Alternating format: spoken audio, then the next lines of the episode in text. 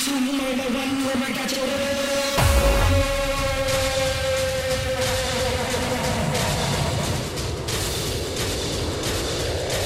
Hey, yo, my man. Child.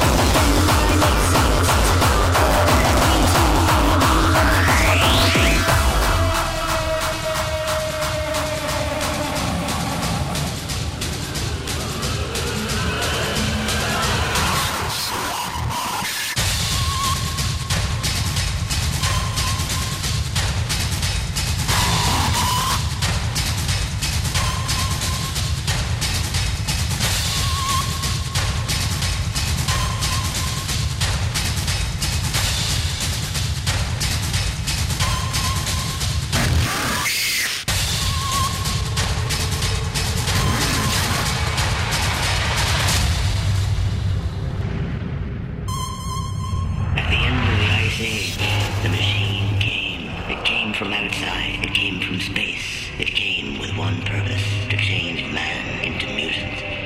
In the distant mountains of Eastern Europe, only the Brotherhood, descendants of Nachdan, kept knowledge of the machine alive in the sacred book of the Chronicle.